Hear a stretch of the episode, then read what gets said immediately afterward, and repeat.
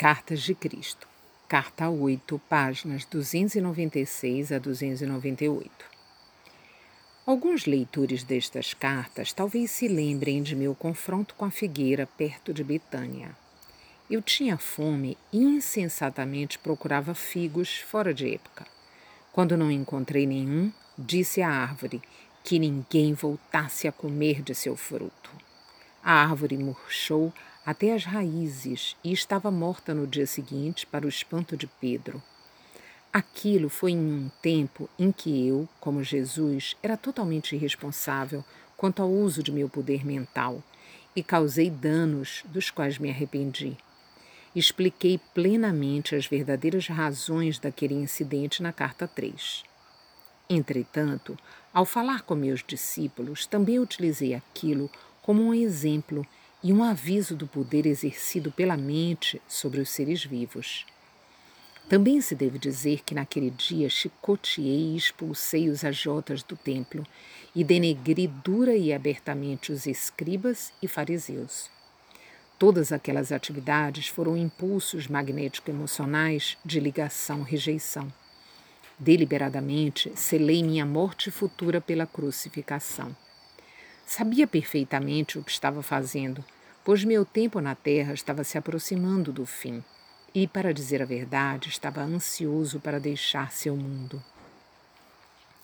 Quando as pessoas se engajam em um caminho espiritual em busca de um poder mais alto, mestres da autoajuda ensinam muitas delas a se apegarem em alto grau a pensamentos de ligação magnético-emocional.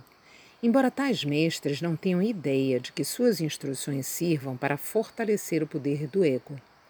Ao aspirante espiritual é ensinado: se você meditar, Deus ou o poder do seu subconsciente o ajudará a satisfazer todas as suas necessidades.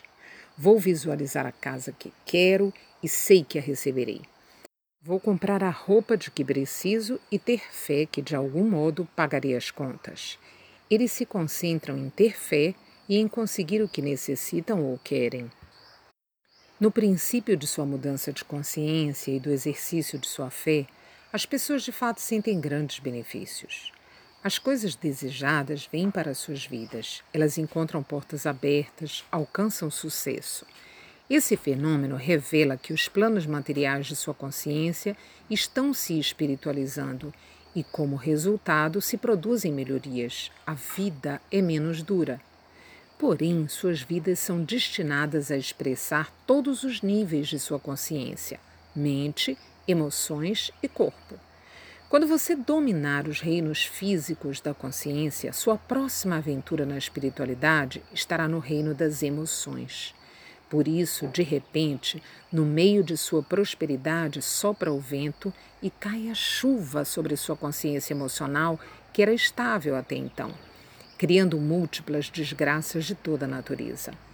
Isso pode ser a perda de algum familiar, saúde ou posses, repentinos contratempos de diversos tipos em diferentes áreas de sua vida. São nesses momentos que muitos perdem a fé anterior Pensar positivo não funciona, eles afirmam. Não, pensamento positivo por si só não funciona, nem o poder do seu subconsciente, uma vez que é somente um aspecto do seu ser espiritual humano inteiro. Quando suas emoções estão perturbadas, você está sendo chamado a examinar sua consciência inteira, suas crenças, seus sentimentos em relação a si mesmo e aos outros, sua fé numa dimensão espiritual e mesmo o significado da morte e de sua vida futura em uma dimensão mais elevada.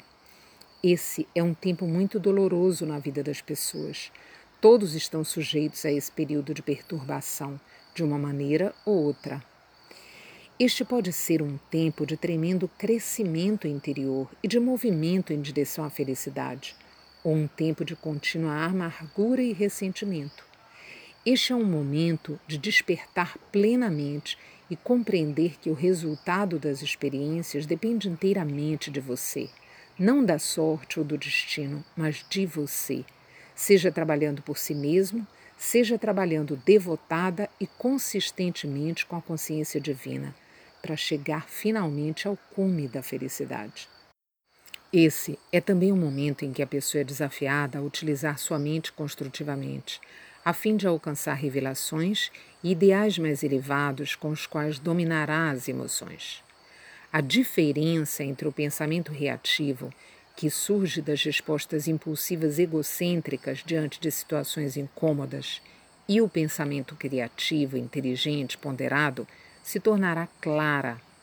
Quando isso ocorrer e a revelação posta em prática todos os dias, o autodomínio estará próximo.